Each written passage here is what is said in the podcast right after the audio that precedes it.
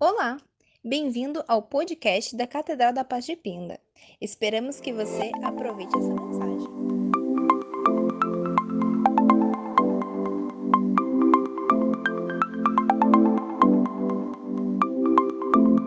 Vou, Pai querido, te dou graças, sabendo, Senhor Jesus, que é o Senhor quem opera na vida deles e é o Senhor quem acrescenta em o nome de Jesus. Graças a Deus. Aleluia. Quero compartilhar uma palavra com os irmãos, sendo breve e bem direta, para que assim aquele que está em casa não se disperse e não perca a bênção. Gostaria de ser o mais breve possível.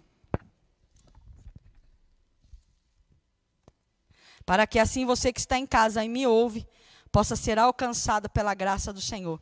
Eu peço neste momento para que o Espírito Santo do Senhor possa abrir os seus ouvidos e te dar entendimento.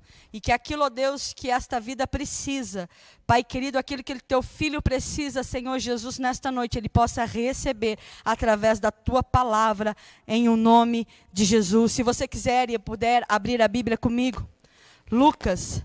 Evangelho de Jesus Cristo, segundo escreveu Lucas, no capítulo 1. E a palavra de nós para nós nesta noite é creia ainda que pareça difícil. Lucas capítulo 1, verso 5 e verso 6 apenas que nós vamos ler.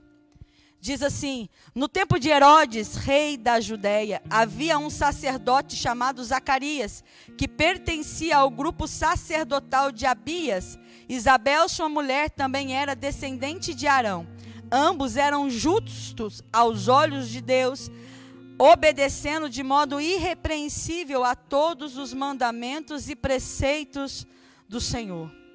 Amados, quando eu olho para esse relato sobre a vida de Zacarias, sobre a vida de Isabel, um casal temente a Deus, a palavra vai dizer que é justo aos olhos de Deus, a palavra vai dizer ele era sacerdote, e que mesmo assim, olhando para essa circunstância, eu entendo que mesmo assim não foram poupados de terem seus problemas e desafios, de todo casal, desafio de uma vida.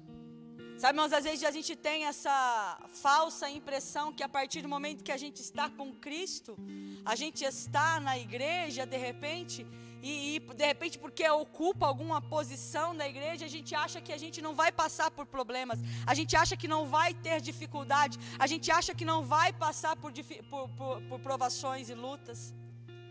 Mas presta atenção na parte em que está escrito que eles eram de forma irrepreensível. A palavra vai dizer que e eles obedeciam todos os mandamentos do Senhor, isto é, não tinha falta neles, querido. Nós somos falhos. Mas a palavra vai dizer que este casal não tinha falha. Não tinha falha nas, nas ordenanças de Deus, não tinha falha nos preceitos de Deus, na vida com Deus. Isso deixa claro que a prova, a dificuldade não é sinal de pecado, concorda comigo?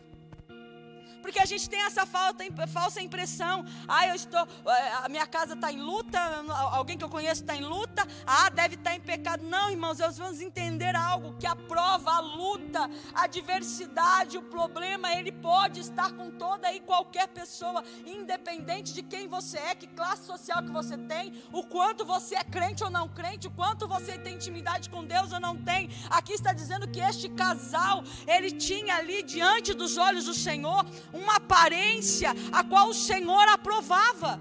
Mas isso não tira o deles a prova, a dificuldade, e nem era isso sinal de pecado na vida deles.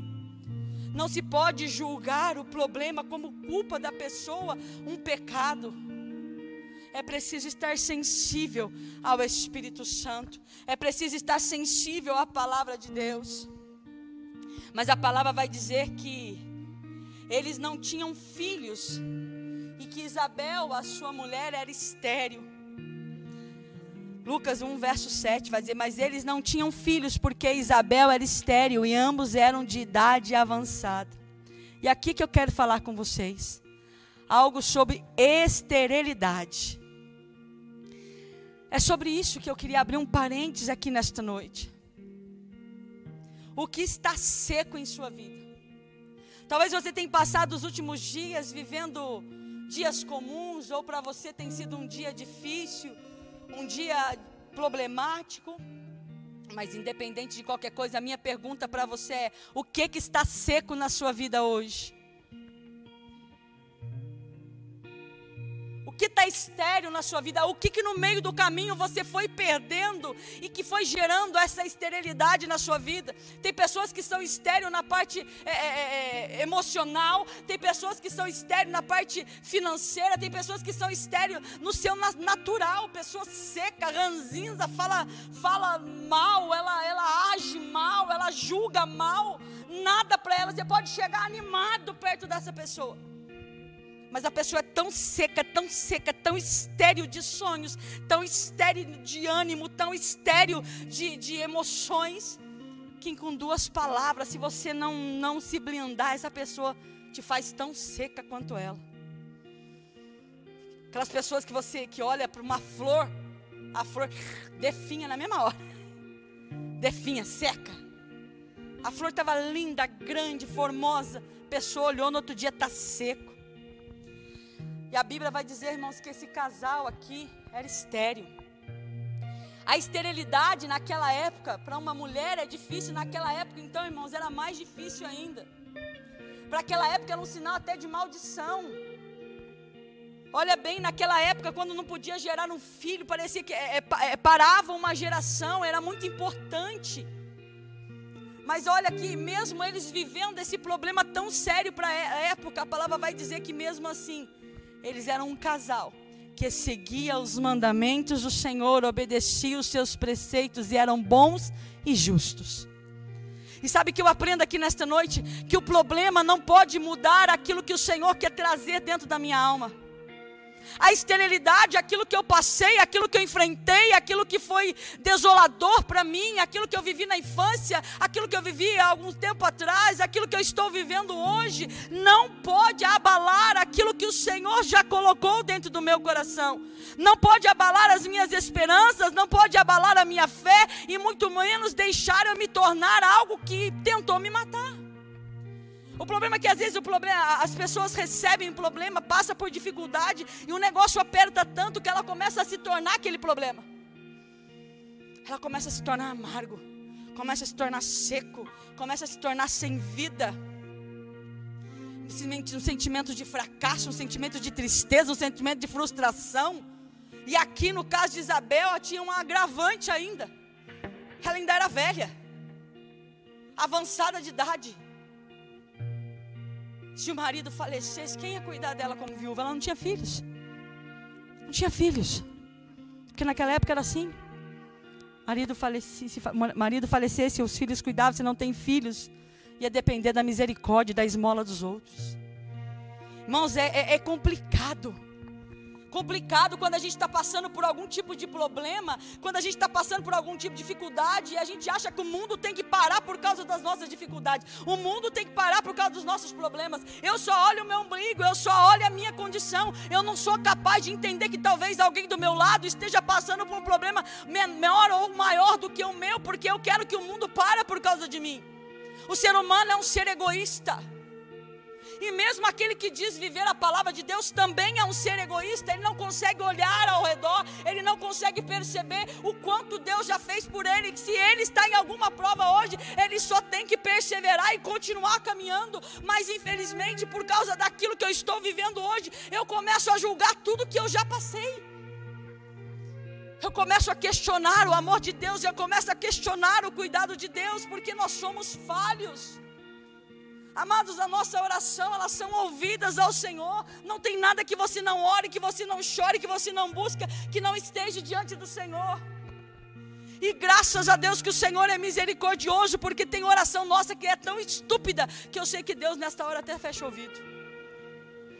Porque eu sou movido pelo momento. Eu quero orar pela circunstância. Eu quero orar pela dor do momento. Eu não quero entender o que essa dor pode acontecer ou o que ela pode me trazer. Eu só quero dizer que está doendo e eu não quero. Quem é que já teve um filho pequeno? Você em casa talvez já viu isso. Tem uma ferva pequenininha no pé. Aí você vai tentar tirar. Você nem chegou perto. Você está segurando o pé. Você nem chegou perto para ver a ferva. Ele já está gritando, fazendo escândalo. Quem já, tem até um videozinho assim na internet, tem um, um nenenzinho, tá, a, mãe, a mãe não tinha nem perto, e tá, ah, eu vou morrer, eu vou morrer, corta meu pé fora por causa disso. Né? E a gente às vezes é assim. O problema está aqui, a gente se agarra a ele, a gente segura esse problema e Deus quer cuidar, Deus quer ali, quer cauterizar, quer tirar aquilo que nos machuca e a gente fica berrando, esperneando, porque não confia no cuidado de Deus, não confia no, em Deus no meio do deserto, não confia na caminhada no meio do deserto, que Deus está com ele, que Deus não abandonou, que Deus não deixou de estender a mão, só porque você não é o que você era um mês atrás só porque você não faz o que você fazia um mês atrás, então quer dizer que toda a sua história não vale mais, que tudo aquilo que você já enfrentou não adianta mais, que todas as vezes que Deus já te deu socorro, já te deu livramento, já te deu sinais, não serve mais, porque hoje a dor está demais. Não sou capaz de imaginar como nós louvamos aqui. Tamanho foi a dor e o peso do meu pecado por aquilo que Ele pagou sem merecer. E eu quero hoje questionar a Deus por um vento que passa nos meus ouvidos, que balançou meu cabelo e não podia bagunçar. E eu quero questionar Deus por causa do vento. Eu quero colocar Deus na parede como se Deus tivesse que parar o mundo por causa de mim. Não que Deus não fosse poderoso para isso, porque se houver necessidade de Deus parar o mundo por causa de um, Ele para. Ele para. Mas entenda, não tem nada que não venha sobre nós quando nós estamos, entenda, quando nós estamos debaixo da vontade de Deus. Não tem nada que venha sobre nós a qual não está sobre o conhecimento e a permissão de Deus. E nada do que venha sobre nós é maior do que aquilo que podemos suportar. O problema é que nós somos filho mimado, tudo choramos, tudo reclamamos, tudo berramos. Eu quero o bom que o bem que o Senhor me dá, mas eu não quero o mal que ele pode me dar. Eu não quero. Ou ele me dá o que eu quero, ou para mim não serve. Não é assim que funciona, meu querido. Deixa eu te dizer uma coisa. A gente precisa crer em momentos difíceis. Lá em 2 Crônicas, capítulo 20, vai falar, vai contar o fato sobre o rei Josafá. A palavra vai dizer que ele está diante de uma crise, diante de um problema de esterilidade. Como assim? Ele tinha acabado de assumir um reinado, ele estava caminhando e ele recebe a notícia de que está vindo contra ele os exércitos muito mais fortes e numerosos do que ele. Quer dizer, ele estava ali com poucos homens, mulheres, soldados, e tudo aquilo ali ia morrer, ia definhar, porque o exército que vinha contra ele era muito mais forte do que ele. Diante de um momento de esterilidade, Josafá se encontrava na hora que ele começa a seguir a sua caminhada como rei. Mas olha o que diz a palavra de Deus. Olha o que a palavra de Deus revela. Que quando ele recebe aquela notícia, ele então ele não vai se desesperar, ele não vai ser mimado, ele não vai sair correndo no seu cavalo, deixando todo mundo para trás. Não, a palavra vai dizer que ele se posiciona. Sabe, quando eu olho para essa história de Josafá, eu consigo tirar algumas respostas que a gente tinha que fazer elas ser práticas na nossa vida no dia de hoje. Primeira coisa que eu entendo aqui, eu, quando eu recebo alguma notícia, a gente tem que parar de esconder ela. Ah, deixa eu resolvo tem até problema muito, muito sério entre casais assim. A notícia vem, a mulher, ai não, deixa que eu tento resolver, ele vai ficar muito nervoso. Ou quando não é vice-versa, né? Problema vem ou não, deixa eu tentar resolver, que a mulher vai virar uma onça. Né? E aí quer jogar para debaixo do tapete o problema. Quer esconder. Quer fingir que ele não existe. Quer ignorar a notícia. Ah, não, deixa, isso vai passar. Não, irmãos, tudo que vem diante de você vem para você enfrentar, tudo que vem diante de você vem para te ensinar, tudo que vem, tudo que Deus está permitindo você viver, está permitindo você viver para mudar o teu caráter, para mudar a tua vida, para alcançar a tua casa. Ei, mas tem gente que prefere esconder. A palavra vai dizer que quando ele recebe aquela notícia que um exército enorme vem contra ele em Edom, do outro lado do Mar Morto, e ele vai dizer: ó, já está lá todo mundo. Ele não joga notícia para debaixo do tapete. A palavra vai dizer que Josafá decide consultar o Senhor. E então, antes de consultar o Senhor ali, ele também chama todo mundo. E a palavra vai dizer que ele proclama um jejum. Sabe o que eu entendo aqui? A notícia veio. Ele poderia juntar dois ou três e falar: negócio seguinte. O negócio está feio. O que nós vamos fazer? Cada um monta no cavalo e vão embora. E ele se lasque. Podia juntar os seus. Como era comum da época, sim ou não, Ricardo? Só junta ali os conselheiros, vamos ver o que a gente faz. Não, a palavra dizer que ele chama todo mundo. Quer dizer, não é, não é um problema meu, é um problema de todo mundo. Lá dentro da sua casa, tem que entender que o problema não é seu, o problema é da tua casa. É a tua casa que vai resolver. É a tua mulher que vai resolver. É o teu marido que vai resolver. São os teus filhos que vão ter que colaborar. Eu não sei como é que está a finança da tua casa, mas se você quiser continuar fazendo a vontade do teu filho, você vai falir. Então está na hora de mostrar para ele o que é certo o que é errado. Tem coisa que dá agora, tem coisa que ele vai ter que esperar. E aí eu entendo aqui com Josafá, que então quando ele recebe aquela notícia, a palavra de Deus vai dizer que ele toma uma posição. Eu não vou jogar essa notícia para debaixo do tapete. Eu vou aqui falar com o pai. Eu vou proclamar um jejum. A palavra de Deus diz que então ele ali, ele toma um posicionamento, ele encara, ele decide agir. Hashtag vai com medo mesmo? Tem que ser assim a nossa vida. Você tem que agir. Para parar de agir com esse efeito gangorra. Olha, eu estou bem, olha, eu não estou. Olha o problema me abate, olha eu finjo que ele não existe. Olha o problema me abate, olha eu finjo que ele não existe. Para com esse efeito gangorra, enfrenta o problema. Não ignore a notícia. Tenha posicionamento, encara, decida, haja. Ai, mas ai, não sei o que vai ser, encare. Ah, não sei, encare. Não varra mais para debaixo do tapete. Não finja que não existe. Porque agora você vai estar lá no alto, mas a hora que ele voltar, você vai estar embaixo. Para com esse efeito gangorra na sua vida.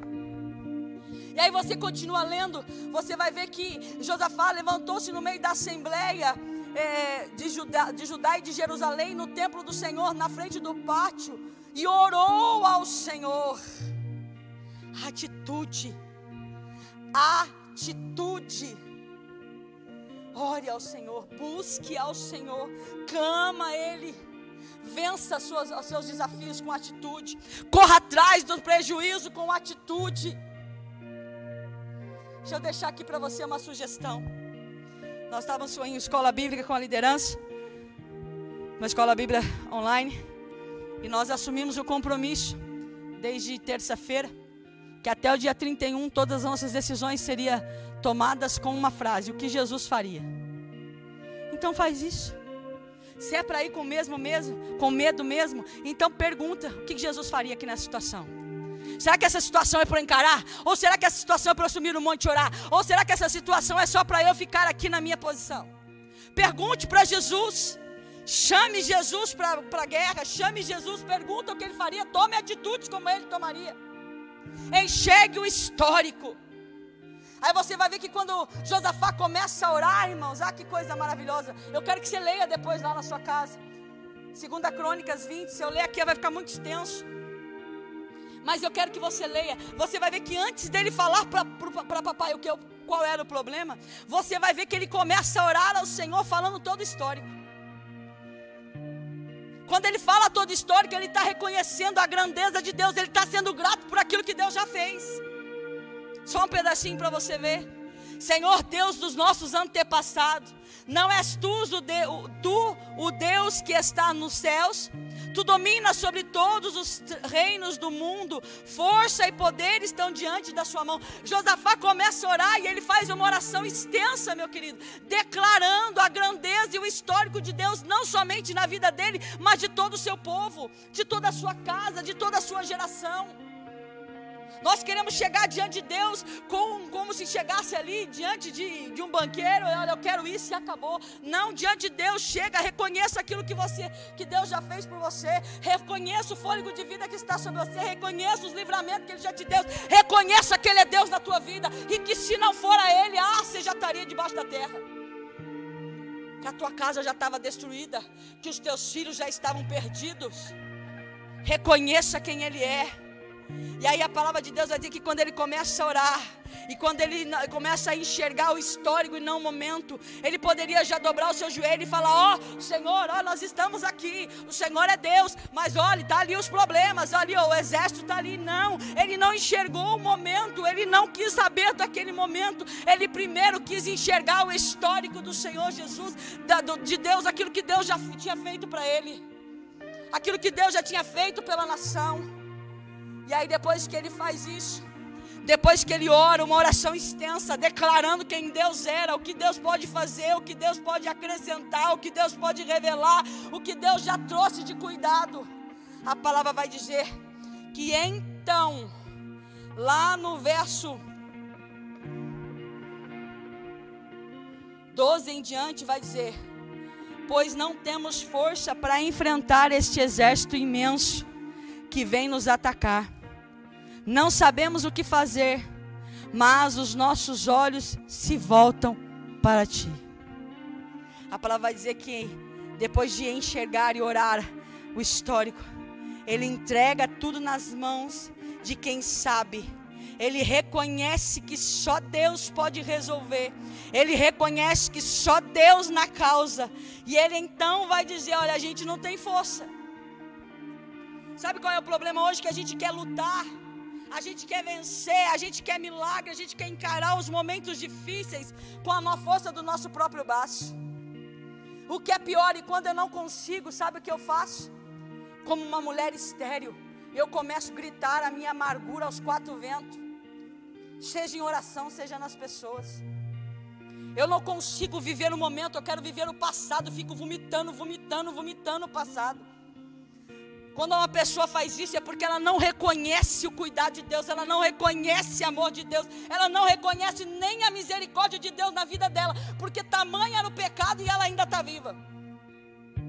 Mas a palavra de Deus está dizendo que Josafá, ele declara que ele não tem força para enfrentar o que está por vir, que é grande aos olhos dele aquilo que está para atacar ele. E ele diz: além de ser grande, eu não ter força, eu também não sei o que fazer. Então olha para mim neste momento. Quem de nós pode fazer uma oração dessa ao Senhor hoje? Eu não sei o que você está passando, eu não sei o que sua casa está passando, eu não sei o que sua família vem enfrentando. Mas deixa eu te dizer uma coisa: aquilo que para mim, talvez o que você esteja passando parece pequeno, eu sei que talvez para você não é. é. é. a sua história, é o seu momento, é, aquele que você, é aquilo que você precisa fazer. Ei, deixa eu te dizer uma coisa: reconheça que se você chegou até aqui, chegou porque Ele permitiu. Se você está vivo, está vivo porque Ele permitiu. Se você tem uma família, tem uma casa, tem porque Ele permitiu. Ei, mas então agora, entrega na mão dele aquilo que abala, que está estéreo em você, entrega na mão dele aquilo que está secando a sua alma, entrega na mão dele e reconheça que essa luta, se você voltar para ele, ele ajuda você a vencer. Mas a gente precisa reconhecer. A gente precisa reconhecer isso. Aí você vai ver que quando isso é feito, o próprio Jesus diz, né? Que quando a gente bate, vai se abrir. O Senhor ouve as nossas orações. Você não ora perdido, não fica perdido aquilo que você coloca diante de Deus. Deus tem prazer em revelar-se a nós. Deus tem prazer em se revelar a você. Ah, mas Deus nunca falou comigo, talvez você nunca deixou Ele falar. Então Ele age na sua vida só com cuidados. Mas Deus não quer agir com cuidado, Ele quer agir com, a, com palavras na sua vida. Ele quer falar com você, Ele quer se revelar a você.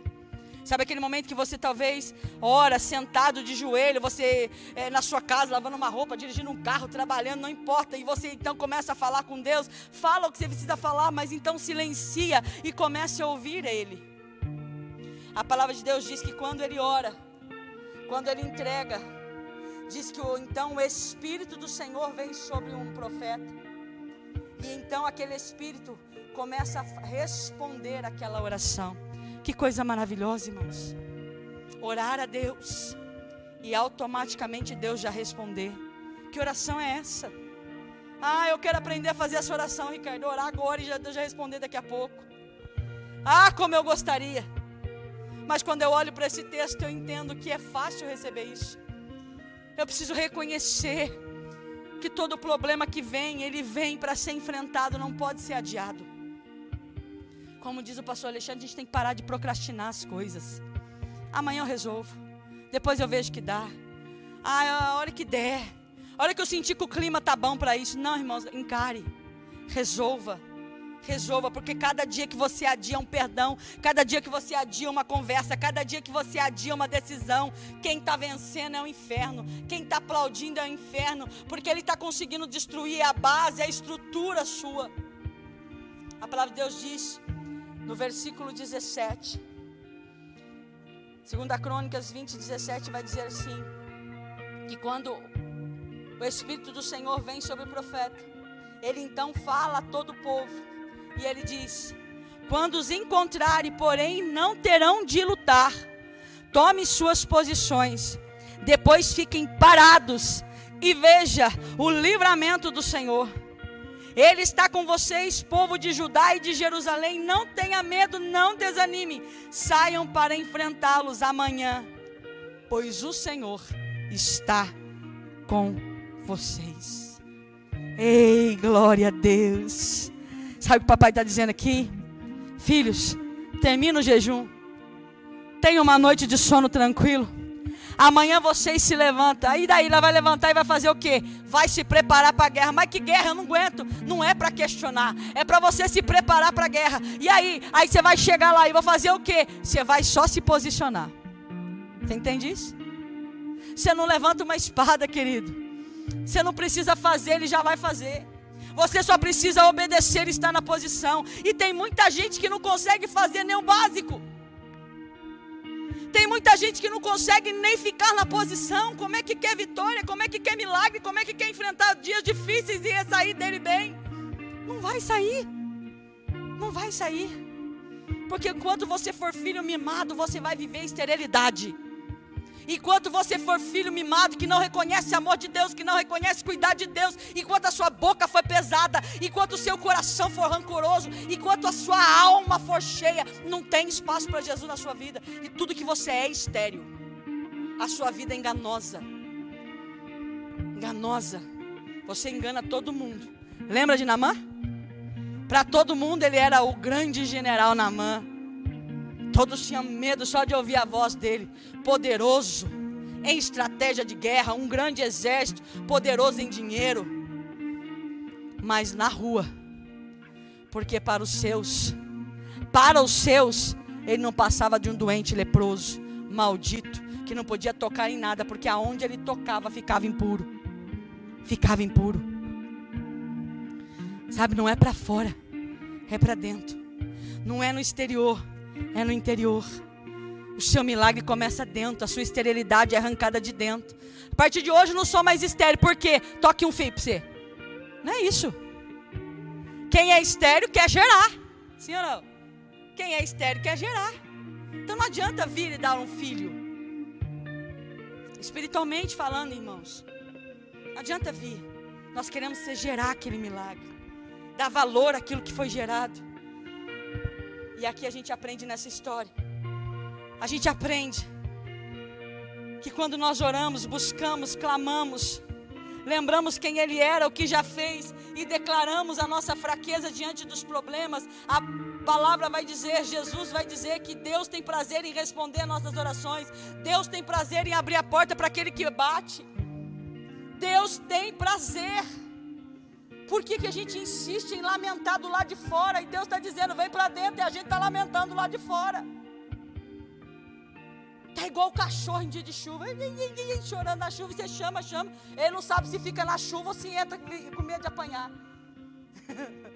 Eu não, se eu entrar, apanhar. Eu não sei se eu vou, se eu fico, se eu vou, se eu fico. Você quer pôr para dentro para ele parar de chorar para você dormir, mas ele vai lembrar que lá dentro ele não pode entrar porque ele apanha, então ele fica chorando, vai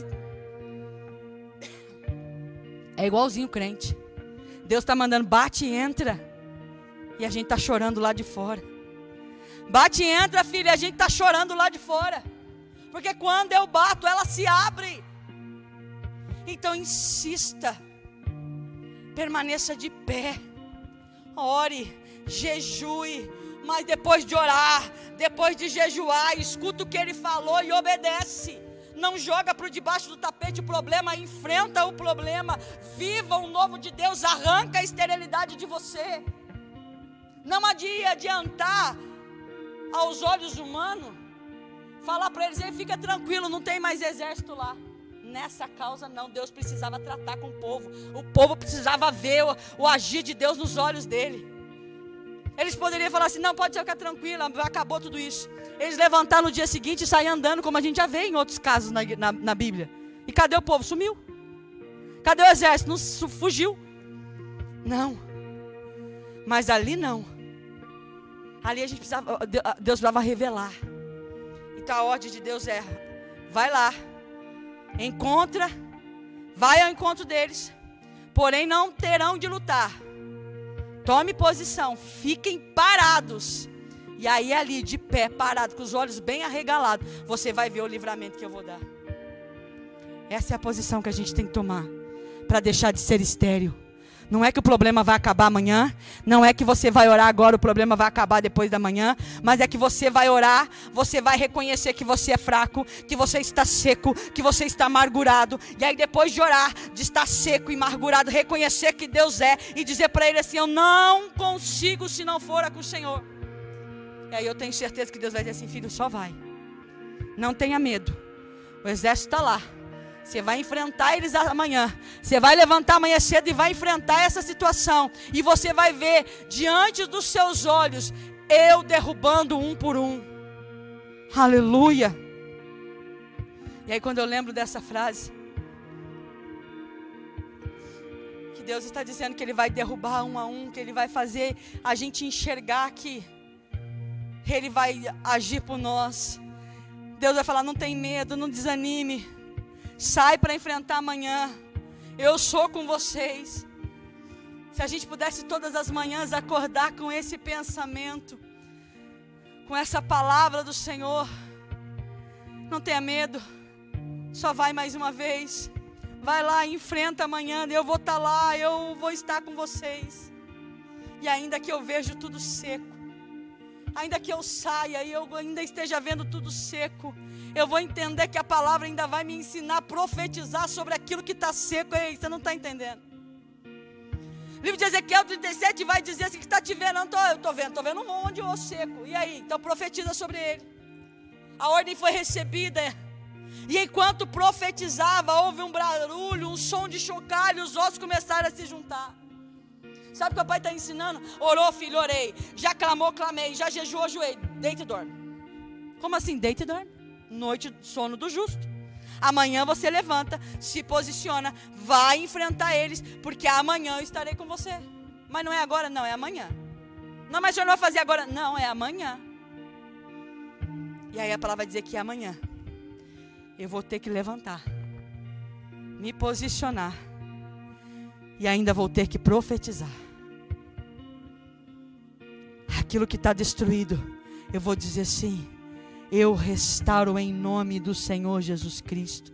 Aquilo que está perdido vai dizer: Eu estou achando em nome de Jesus Cristo. Aquilo que está quebrado está consertando em nome de Jesus Cristo. O amor que se perdeu está, está, está se renovando em nome do Senhor Jesus Cristo. Eu vou profetizar sobre o, o, o ventre seco, sobre a situação estéril, e vou dizer: haja vida nessa esterilidade. Esse é o que Deus está falando para nós hoje haja vida nessa esterilidade. Profetiza sobre a tua vida, sobre a tua situação.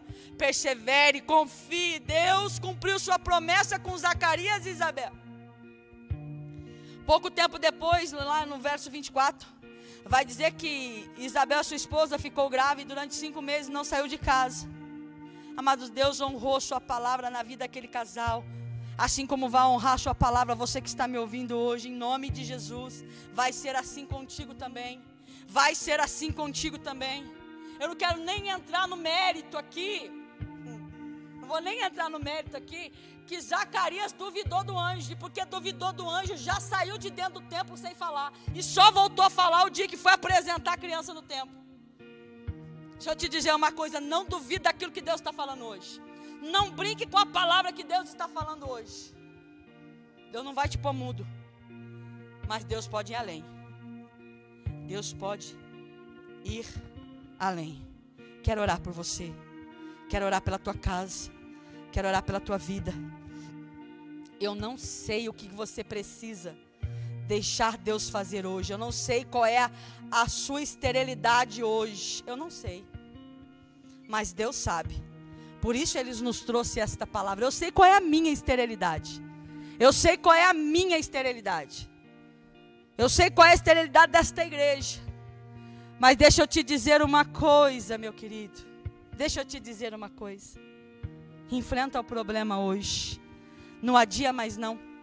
Não, nadia mais não. Não reclama mais não, se posicione. Deixa ele fazer na tua vida.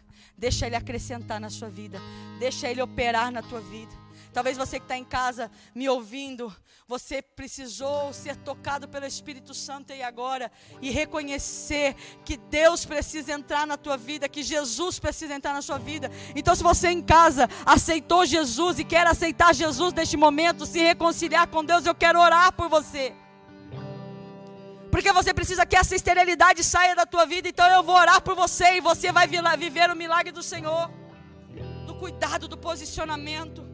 Pai, em um nome de Jesus, eu oro por esse seu filho, pela tua filha que aceita o Senhor Jesus em sua vida. Que se reconcilia contigo, essa casa que se reconcilia contigo, essa casa que estava vivendo esterilidade, mas hoje sabe que precisa de ti, sabe que precisa de ti. Entra, Senhor Jesus, nesta casa, entra nesta vida. Escreve, Senhor Jesus, o nome desta pessoa no livro da vida. Espírito Santo, cuida dela. Cuida dela neste momento, cuida de cada lar, cuida de cada família. Senhor, eu não sei o que espera os teus filhos esta semana. Eu não sei o que me espera esta semana, Pai querido, mas de uma coisa eu sei: que a tua ordem é levantar pela manhã e nos posicionar. Então, Pai querido, eu não vou mais adiar aquilo que precisa ser feito, mas nós vamos enfrentar, Pai querido. Por isso eu peço neste momento, traz força, traz força para o cansado, traz força para o cansado, revigora as forças agora, Pai querido.